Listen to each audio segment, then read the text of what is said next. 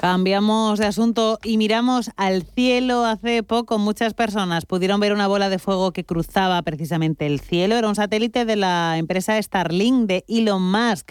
Esa misma empresa ha sufrido un accidente que provocará que una de esas naves choque contra la Luna. En unos años, muy pocos, el número de satélites privados se multiplicará por 10. Eso causará una cantidad enorme de basura espacial, basura por todas partes, y provocará problemas con los dispositivos de observación espacial. Un problema con difícil solución, ya que el espacio, en principio, no es de nadie. Vamos a aclarar todas estas situaciones que provocan ciertos interrogantes con Pedro Fontaneda.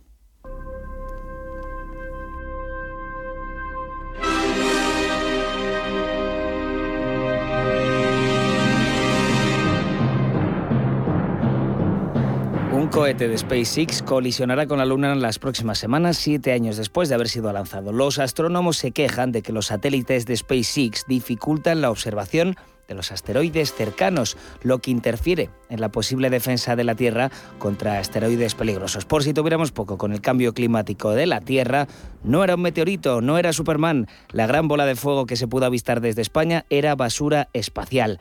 China acusa a Elon Musk de poner en peligro su estación espacial. En el año 2030 habrá colonias en la Luna durante meses e incluso años.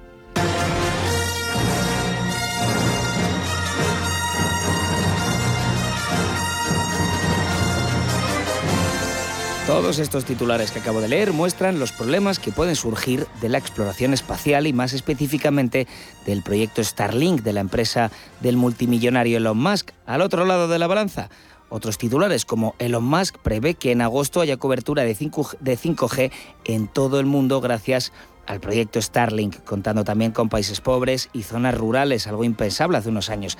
A esto hay que sumarle otros proyectos de lanzamiento de satélites, todos privados, como por ejemplo el de Amazon. Para hablar de las dos caras de esta moneda, hoy hemos llamado a Elisa González Ferreiro, presidenta de la Asociación Española de Derecho Aeronáutico y Espacial. Bueno, pues el espacio no es de nadie, es eh, de incumbencia de toda la humanidad. Es decir, la humanidad puede explorarlo y utilizarlo, pero no apropiarse de él.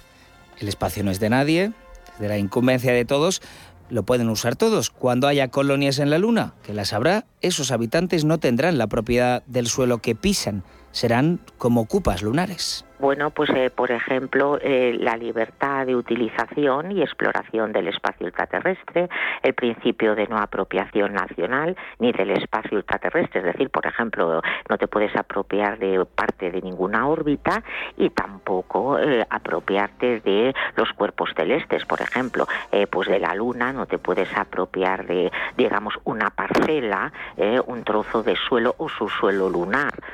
Es decir, tú puedes ocuparlo, pero nunca serás propietario.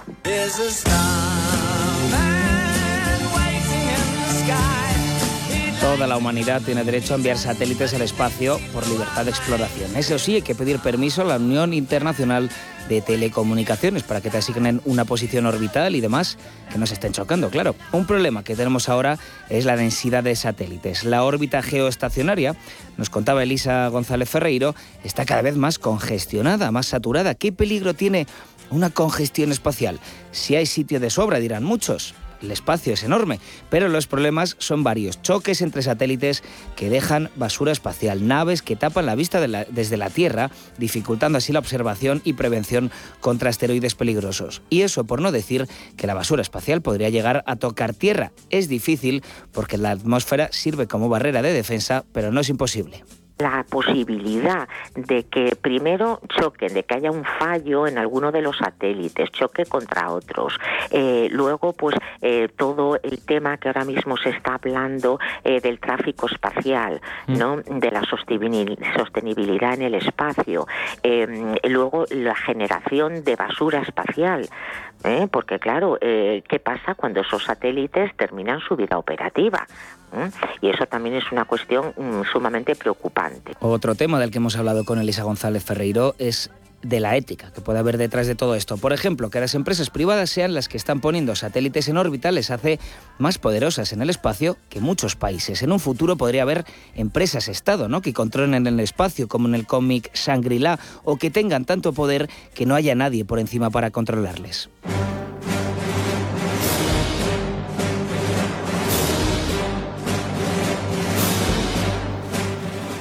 Además, esto se convierte en la ley de el que primero llega, primero se lo queda. Podría recordarnos al colonialismo europeo a partir del siglo XV. Las potencias que tienen suficientes recursos y dinero plantan la bandera y se hacen con un terreno, mientras que otros ni se lo pueden plantear.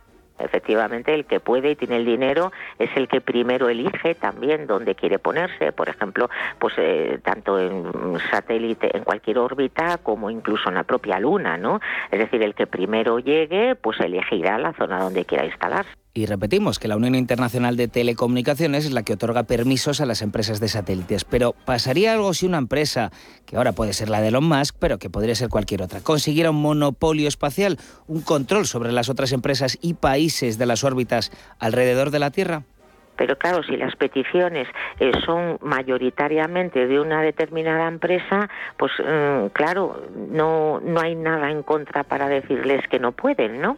Eh, por tanto, pues de alguna manera, sí, efectivamente, no. Que se podría pensar en una regulación, pero claro, también hasta qué punto sería justo si ellos dicen, bueno, yo tengo el dinero y los medios para lanzar, ¿por qué no me otorgan ustedes a mí y, hay que estar esperando a que otra empresa eh, pueda eh, lanzar y entonces claro también sería por otra parte injusto no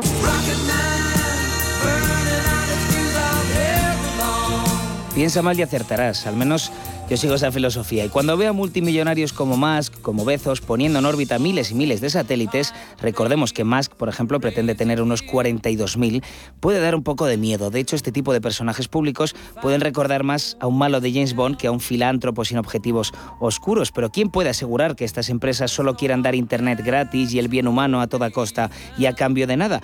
Podrían estar desarrollando otras ideas y nosotros aquí viéndoles como dioses. El proyecto Starlink ya ha puesto en órbita 2.000 satélites. Según las estadísticas, estos aparatos tienen una tasa de fallo del 2,5%.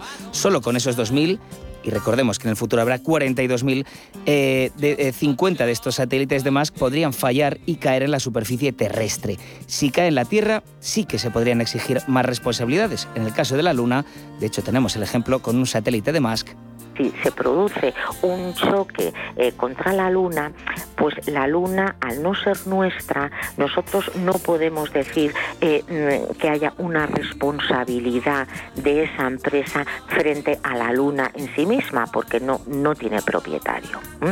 Por tanto, eh, no pasaría nada un cuerpo celeste del que dependen las mareas, que tiene una influencia brutal en el medio ambiente de la Tierra, estabilizando el eje de rotación de nuestro planeta, cuesta tragar que algo tan importante esté tan poco defendido contra el peor enemigo que conocemos, el ser humano.